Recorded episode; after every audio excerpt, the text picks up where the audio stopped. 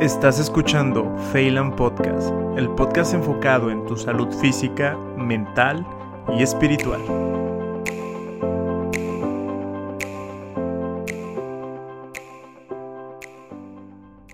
Hola amigos, ¿cómo están? Espero que estén bien, bastante bien. Muchas gracias por escuchar un nuevo episodio aquí en Phelan Podcast. Para comenzar, les quiero compartir un poema. De hecho, tiene es el título de este episodio dos clases de inteligencia. Quiero tocar este poema y a partir de, este poema empezar a conversar con ustedes. Hay dos clases de inteligencia. Una que se adquiere desde niños, en la escuela, memorizando hechos y conceptos de los libros y de lo que dice el maestro, colectando información de las ciencias tradicionales, como de las nuevas ciencias, con tal inteligencia avanzas en este mundo, te colocas sobre otros o detrás de ellos, dependiendo de tu habilidad para retener información. Caminas con esta inteligencia dentro y fuera de los campos del conocimiento, obteniendo siempre mejores calificaciones en tus certificaciones. Hay otro tipo de certificación, una que ya ha sido completada y persevera dentro de ti. Un arroyo desbordando su pozo una frescura en el centro de tu pecho.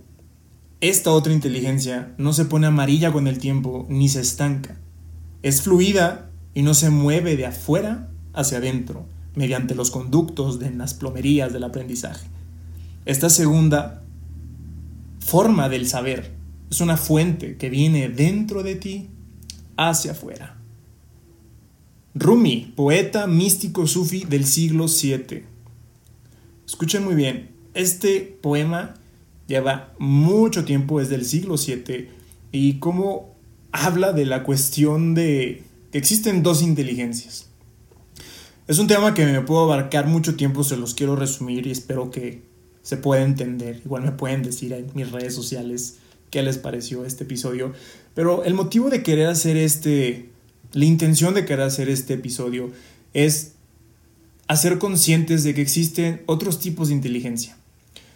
Hoy en día tenemos la idea que solamente existe un tipo de inteligencia, la inteligencia intelectual, ¿no? Esa inteligencia desde que pequeños nos han enseñado que esa inteligencia nos va a abrir las puertas del mundo.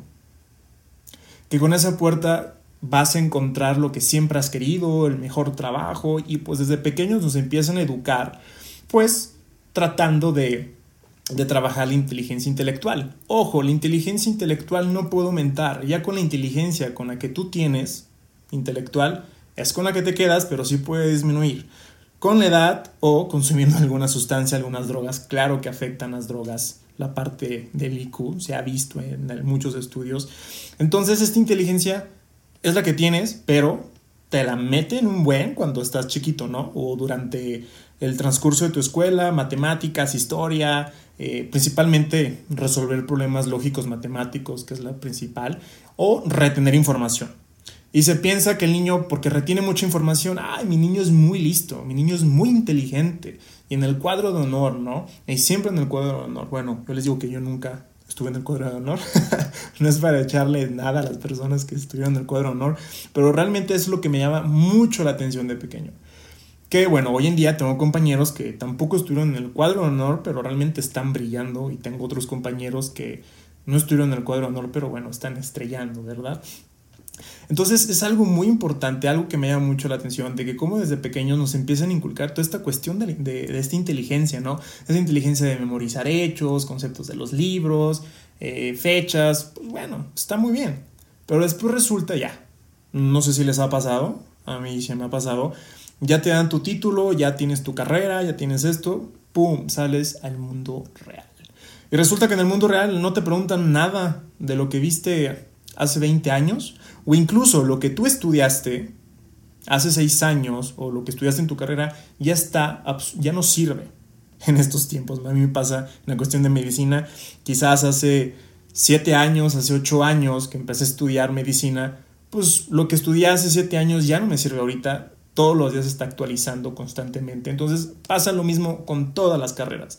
Entonces te das cuenta que, pues no, no, no, no, esta inteligencia no te va a abrir las puertas como tú crees. Quizás sí puedas conseguir algunas cosas, tampoco estoy diciendo que no es importante, Pero aquí la segunda inteligencia que, que menciona Rumi es una inteligencia que no necesitas ningún tipo de certificación. Que ya ha sido completada, que ya has nacido con ella. Un gurú menciona que tu cuerpo tiene más inteligencia y tiene más memoria que tu mente, que la inteligencia intelectual, lo que hay en tu cerebro. Pero nos encontramos tan identificadas con esa inteligencia intelectual que pues siempre lo que nos han dicho de pequeños. Constantemente que eso te abre las puertas. Ve a la escuela para ser un buen hombre. Ve a una escuela para esto, para aquello. Pero realmente esta educación se está quedando muy atrás para estos tiempos. Se menciona que una de las inteligencias más importantes hoy en día, ya sé que muchos van a decir cuál, la inteligencia emocional. La inteligencia emocional es primordial. Supuestamente, un hombre, un ser humano en su plenitud, tiene que tener 80%, 70% de inteligencia emocional y el otro porcentaje es la inteligencia intelectual. La inteligencia emocional aumenta. Esa sí la puedes trabajar. La inteligencia intelectual no. Entonces, checa aquí, cómo durante mucho tiempo de tu vida bueno, un transcurso de tu vida, de tu escuela, la importancia que te dieron que la inteligencia intelectual pues es importante y que esto y que aquello, pero solamente complementa el 20% del ser humano. Aquí de las cuestiones, ha habido casos de pacientes o personas con algún trastorno, podemos hablar de aquí el síndrome de Down o algún otro tipo de, de trastorno que puede afectar la inteligencia intelectual, pero estas personas siguen siendo funcionales consiguen un trabajo y pueden laborar. ¿Por qué? Porque hay instituciones o hay lugares donde se está implementando la importancia de la inteligencia emocional, que es el otro porcentaje. Entonces hemos vivido engañados que todo lo que hemos aprendido en las escuelas nos van a abrir las puertas. No, deja decirte que realmente las puertas que realmente importan no las abren. Porque después resulta que ya sales de la carrera, te topas que el mundo no es como tú creías, como lo que te pintaban, no consigues un trabajo, te rechazan del trabajo, lo puedes perder, te rechazan de universidades, de otras cosas, la muerte, pérdidas familiares, y eso no lo va a resolver la inteligencia intelectual. Y resulta que nos topamos con esta situación y ¡pah! sentimos que el mundo se nos acaba. Pero claro que se nos acaba porque nunca hemos trabajado esta cuestión de la inteligencia emocional. Esa inteligencia que no necesitas un certificado, pero sí te abre la puerta, pero de los corazones de las personas y el tuyo. Se menciona que es una... Eh, este siglo, este siglo XXI, tiene que brillar la inteligencia emocional y hoy podemos ver en las redes sociales cuánto se habla de la inteligencia emocional.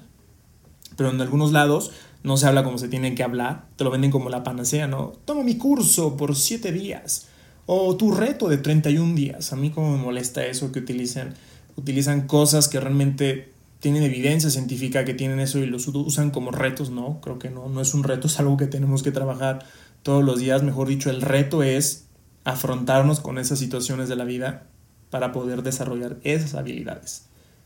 Pero Qué bueno, qué bueno que se está mencionando, pero en pocas palabras, ¿qué es la inteligencia emocional? Bueno, es esa capacidad que, pueda, que tiene la persona de identificar sus emociones y gestionarlas, no de controlarlas. Aguas, corre cuando alguien te diga, yo te enseño a controlar tus, tus emociones.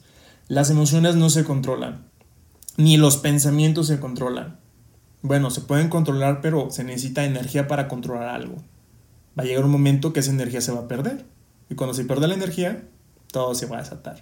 Entonces, para no tener control de, nada en esta vida, que al ser humano le encanta tener control de todo, pero mm, el secreto es que no lo tiene, es hacerse consciente de ellas. Hacerte consciente de la emoción que tienes. Conocer la emoción principalmente por su nombre. Miedo, tristeza. Hace poco me encontré un... Ahorita andan mucho los gurús, ¿no? De que te enseño a ser millonario y todo este todo este rollo, ¿no? Que decía, no tengas miedo a la enfermedad, no tengas miedo a la muerte, no te y no tengas y no tengas. Oye, carajo, o sea, claro que vas a tener miedo. Tienes un, un sistema en tu cerebro que tienes el miedo para poder moverte.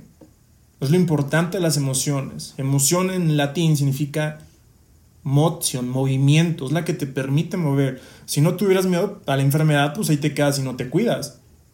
Entonces, el miedo te previene las situaciones, pero cuando uno no se hace consciente de alguna emoción es cuando llega el problema. O sea, la cuestión, la emoción no es la mala, sino la mala gestión y conocimiento de esa emoción que va desencadenando, ¿no? Es normal, todos sentimos ansiedad, pero cuando no somos conscientes o quizás queremos evadirlo con otras cosas, eh, reemplazar esas fugas emocionales que todos hemos llegado a tener, pues esa emoción crece, crece, crece, se estanca ahí y llegan algunos otros problemas de cualquier tipo de salud. Pero bueno, eso es para otro tema, para otro podcast. Aquí lo que me llama la atención de, de otras, otros escritores que tenemos otra inteligencia, mejor dicho, médicos, escritores médicos, que es la inteligencia vital, ¿no? Que es la que tienes en la punta de la nariz, la que tienes en la nariz, la respiración, ¿no? Todo ese proceso metabólico que existe en tu cuerpo, esa inteligencia que está hermosa, que creo que fue lo que me enamoró a mí de la medicina, todo ese, eh, si se dan cuenta todo lo que ocurre en su cuerpo, pues ninguna, ni Tesla, ni las mejores empresas hoy en día pueden hacer lo que hace tu cuerpo. De hecho, no existe aún algún robot, alguna máquina que pueda hacer lo que hace tu cuerpo. Con la respiración, con el proceso metabólico, con la, cómo trabaja tu hígado, cómo trabaja tu, tus riñones, tu intestino, tu corazón, tus pulmones, tu cerebro. Esa es una inteligencia que es por solita, ¿no? O sea, a decimos, ay, me siento cansado, pero realmente no hacemos nada de, de nuestro interior. Todo se hace solo. Esa es una inteligencia vital. Otra inteligencia que también puedo tomar de la segunda inteligencia que, que, maneja aquí Romy, ya la principal, la inteligencia emocional, la segunda, la inteligencia vital, y la tercera, la inteligencia divina o en pocas palabras, el amor. No, no es que me puse cursi, el amor, pero no es amor de, de manita sudada o ese amor que, que te prometen ahí este, un fin de semana, ¿no? en unas vacaciones. Ese amor no, ni del, del corazón del 14 de febrero. Yo en muchas ocasiones me he llegado con preguntas existenciales o dudas existenciales y siempre he tenido duda qué es el amor. Y por ahí me encontré en un libro, que ahorita les voy a compartir qué libro es. ¿Y qué es el amor? Déjense los comparto. El amor es paciente, es bondadoso. El amor no es envidioso, ni jactante, ni orgulloso. No se comporta con rudeza, no es egoísta y no se enoja fácilmente. No guarda rencor. El amor no se deleita en la maldad, sino que se regocija con la verdad. Todo lo disculpa, todo lo cree, todo lo espera, todo lo soporta. Qué bonito, ¿no? Que es el amor. El, amor jamás se extingue, mientras que el don de la profecía cesará, el de las lenguas será silenciado y el del conocimiento va a desaparecer. Todo lo espera todo lo soporta el amor. ¿Dónde lo saqué de esto? De la Biblia. Primera de Corintios 13. ¿sí? Esta parte me da mucho la atención, creo que se relaciona mucho con el poema de Rumi. ¿Por qué? Porque aquí en esta carta, es la carta a los Corintios, los Corintios pues eran unas personas muy, muy listas, ¿no? Eran unas personas muy intelectuales para su época, no eran cualquier persona, ¿sí? Él es Pablo, apóstol Pablo, él le va a hablar a los Corintios, entonces eh, lo que no le gustaba a Pablo, que pues bueno, ahí ellos hablaban de la divinidad, de la cuestión de que, ah, yo tengo el don de las lenguas, yo tengo esto, o sea, dones, ¿no? Hasta yo levito y, bueno, no dice eso, pero dice Pablo, ok, puedes tener todo eso, ¿sí? Puedes tener todos los títulos, puedes leer muchos libros, puedes tomar millones de cursos y emprender lo que sea y hablar en lenguas y muchos idiomas, pero si no lo haces con amor, de nada sirve. Te puedes aventar al fuego por una persona que supuestamente amas, pero si no lo haces por amor, eso queda en vano. El amor es algo importante y cómo lo puedo relacionar con esto. El amor en lo que estás haciendo. Algo muy curioso que la semana pasada cuando iba manejando, fue ver una persona, iba manejando, iba pasando el señor de los camotes. Tiene un sonido muy característico, no va con su triciclo. Eh, las personas que no son de México, no sé si en otros lados vendan, hayan señor de los camotes. A veces hay personas en un triciclo, tienen ahí su olla, tienen los camotes, muy bueno el camote, me gusta. Y tienen como una chimenea, puedo decir, no sé muy bien, que hace un ruido muy peculiar. Pero iba viendo a ese señor, y era un señor ya grande, pero iba riéndose, creo que, del sonido de los camotes. Iba con una, una sonrisa, pero con una sonrisa que tiene ganas de bajarme del carro y ayudarle con el, con el carro, con el camioncito, con el triciclo de los camotes. Fue algo muy curioso. Hasta me daban ganas de manejar ese. me dieron ganas de manejar, de vender camotes. La verdad. Por esa sensación y ese amor que. esa alegría que le ponía a esa persona. Pero muy curioso que en ese mismo momento alguien de atrás me está pitando, porque bueno, yo ando toteando, tonteando viendo al señor de los camotes, pero me pita, me la raya, me la avienta Volteo y pues es un Mercedes, ¿no? Uf, un carrazo, creo que es un Mercedes 2019, no sé, 2020. Muy fregón el Mercedes, bien limpiecito. Pero resulta que la persona que va adentro va con una carota. No sé qué estaba viendo esa persona, qué, situación. Pero mm, después me tocó más adelante ver otra persona con un BMW, ¿no? Ah, bien bonito. Pero con una cara y dices, órale, ¿no estás manejando el carro de tus sueños? Bueno, supuestamente. ¿O has trabajado tanto para ese carro?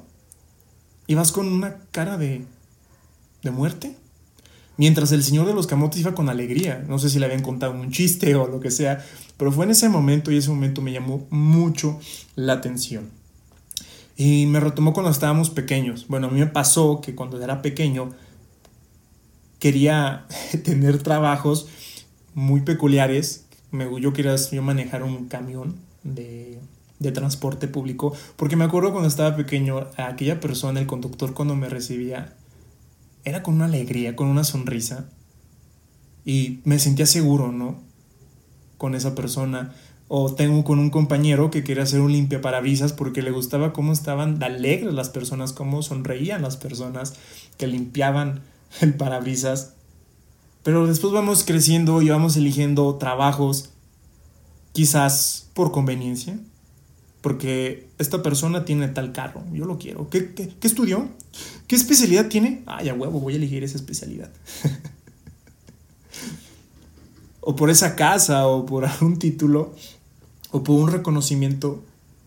Y nos olvidamos realmente por lo que amamos. ¿sí? No te estoy diciendo que dejes de lo que estás estudiando, pero que te seas consciente o si vas a elegir una carrera que realmente te haga feliz, que realmente tú le puedas poner amor. Dicen, haz todo, todo lo que hagas, hazlo con amor, claro, pero si realmente estás, tu intención de estudiar una carrera o de elegir un trabajo, pues es por más feria y eso va a robar tu, tu felicidad, pues no creo que sea la mejor idea. Al final es tu decisión. Pero esto me resumo a la cuestión de la inteligencia, porque a veces nos, nos, llevamos a elegir circunstancias en nuestra vida, carreras en nuestra vida, por la inteligencia, por el IQ, por, por la razón que está por ahí, que es muy diferente la razón, pero algo que está por ahí por la conveniencia, pero nos olvidamos de las demás inteligencias, de la inteligencia emocional, de la inteligencia vital o de la divina, que el amor. ¿sí? Pero ese amor de sacrificarte, de que estás ahí. Yo he conocido doctores, mil respetos con esos doctores que la guardia, tienen pacientes, entran a cirugía y están ahí con una cara de felicidad. Muy felices. Y hacen felices a las personas, al enfermo que llega ahí, que busca consuelo del médico. Lo recibe con tanto amor. Y he conocido otros médicos muy reconocidos, shalala, jalala, pero que ni siquiera los puedes ver a la cara. o que traen, cuando los volteas a ver, tienen una cara de muerte, de tristeza, de que disfruta, qué deprimente. Entonces, creo que es muy importante, estamos a tiempo, pero también en los niños empezar a inculcar esos tipos de inteligencias.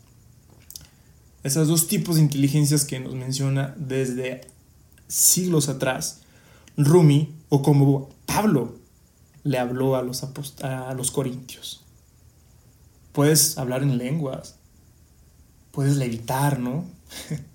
puedes tener el don de la profecía y entender todos los misterios, todo el conocimiento. Y si no tengo una fe que logra trasladar montañas, pero me falta el amor, no soy nada. Si reparto entre los pobres todo lo que poseo y si entrego mi cuerpo para que lo consuman las llamas, pero no tengo amor, nada gana con eso. Ya con eso concluyo este episodio. Espero que les pueda gustar y puedan reflexionar esta cuestión. Yo no lo sé todo, ¿sí? son cosas que he descubierto en el proceso de mi experiencia y se los regalo con todo mi corazón. Sí, pero yo amo hacer podcast. Me gusta tener aquí el micrófono, tener aquí y poder publicarlo y que me pueda escuchar aunque sea una persona. Y aunque a esa persona le llegue al corazón, pues qué fregón. Muchas gracias, la verdad, por escuchar este podcast. Les mando un fuerte abrazo. Ya saben que me pueden encontrar en Spotify, Apple Podcast y Google Podcast. Y me pueden encontrar en Instagram también como guion bajo Fateland. No sé si más adelante cambiarlo, anteriormente estaba como Mauricio Te Vida 1, pero ya ahí por el tiempo vamos a ver qué onda. Pero pues espero que les guste esto y lo puedan compartir. Si no me has seguido aquí en Spotify, me puedes seguir. Y si no, en YouTube, igual me puedes encontrar como Mauricio Te Vida 1. Te Vida nada más, sin el 1, ahí me puedes encontrar. Muchas gracias y que Dios los bendiga. Y recuerden, hagan todo con, con amor. Hagan el amor, no la guerra. Un fuerte abrazo.